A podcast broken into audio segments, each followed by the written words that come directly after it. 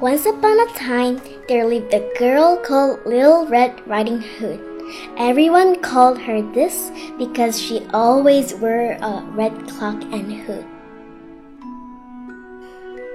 从前有个女孩叫小红帽，她总是穿着红斗篷，戴着红兜帽，大家都喜欢叫她小红帽。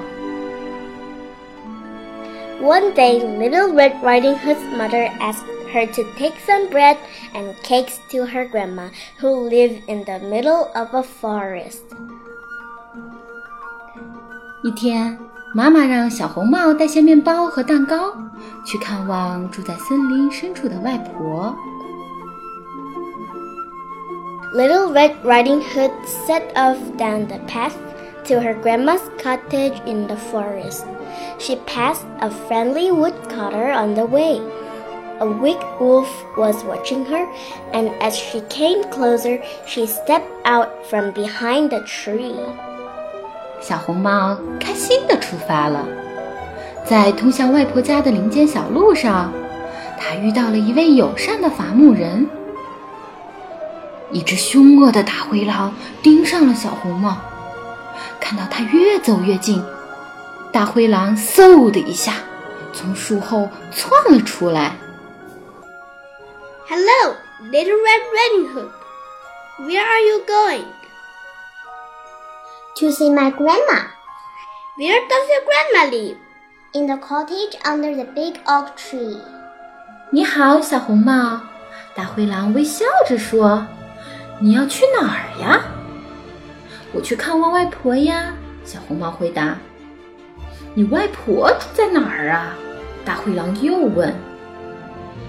就住在大橡树下的小木屋里。小红帽回答。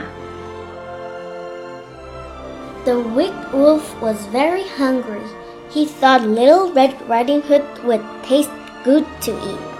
He wanted to get to Grandma's cottage before she did, so he quickly said goodbye. 大灰狼饿极了，他觉得小红帽一定是顿美餐。不过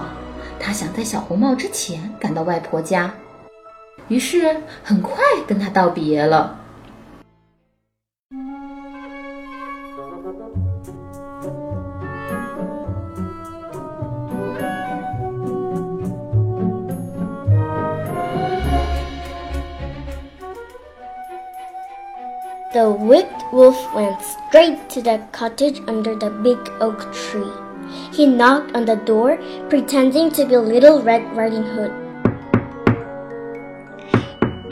It's me, Grandma!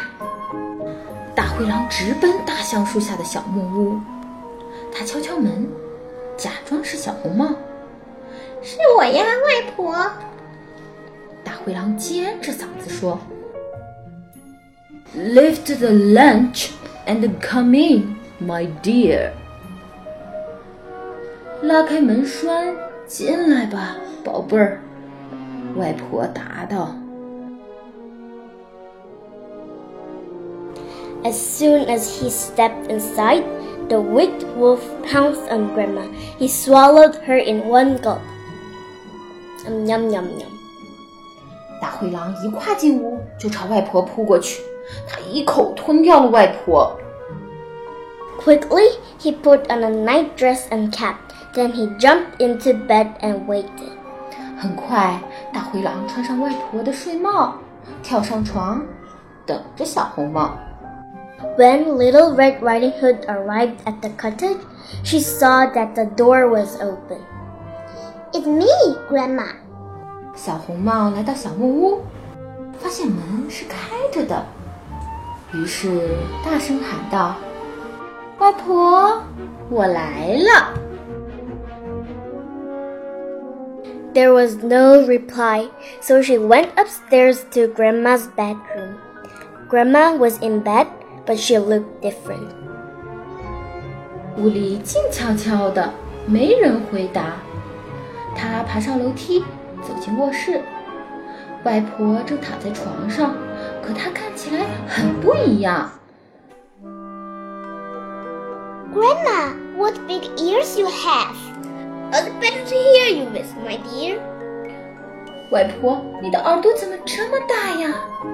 小红帽问。为了更好的听你说话呀，宝贝儿。大灰狼回答。Grandma, what big eyes you have! It's better to see you with, my dear. Come closer, child. 外婆，你的眼睛怎么这么大呀？小红帽又问。 为了更清楚的看你呀，宝贝儿。大灰狼回答。Oh, Grandma, what big teeth you have! It's better to eat you with. 哦，外婆，你的牙齿怎么那么大呀？小红帽吓得哭喊起来。为了更快的吃掉你啊！大灰狼凶狠地叫嚷着。Then he sprang out of bed and swallowed Little Red Riding Hood in one gulp. 大灰狼突然从床上跳起来，一口吞掉了小红帽。The friendly woodcutter had just finished his work and decided to call in at Grandma's for a cup of tea. When he arrived, the door was open and Little Red Riding Hood's basket was on the table. 友善的伐木工人刚干完活，想去外婆家要杯茶喝。他走到外婆家，看着门敞开着，小红帽的篮子放在桌子上。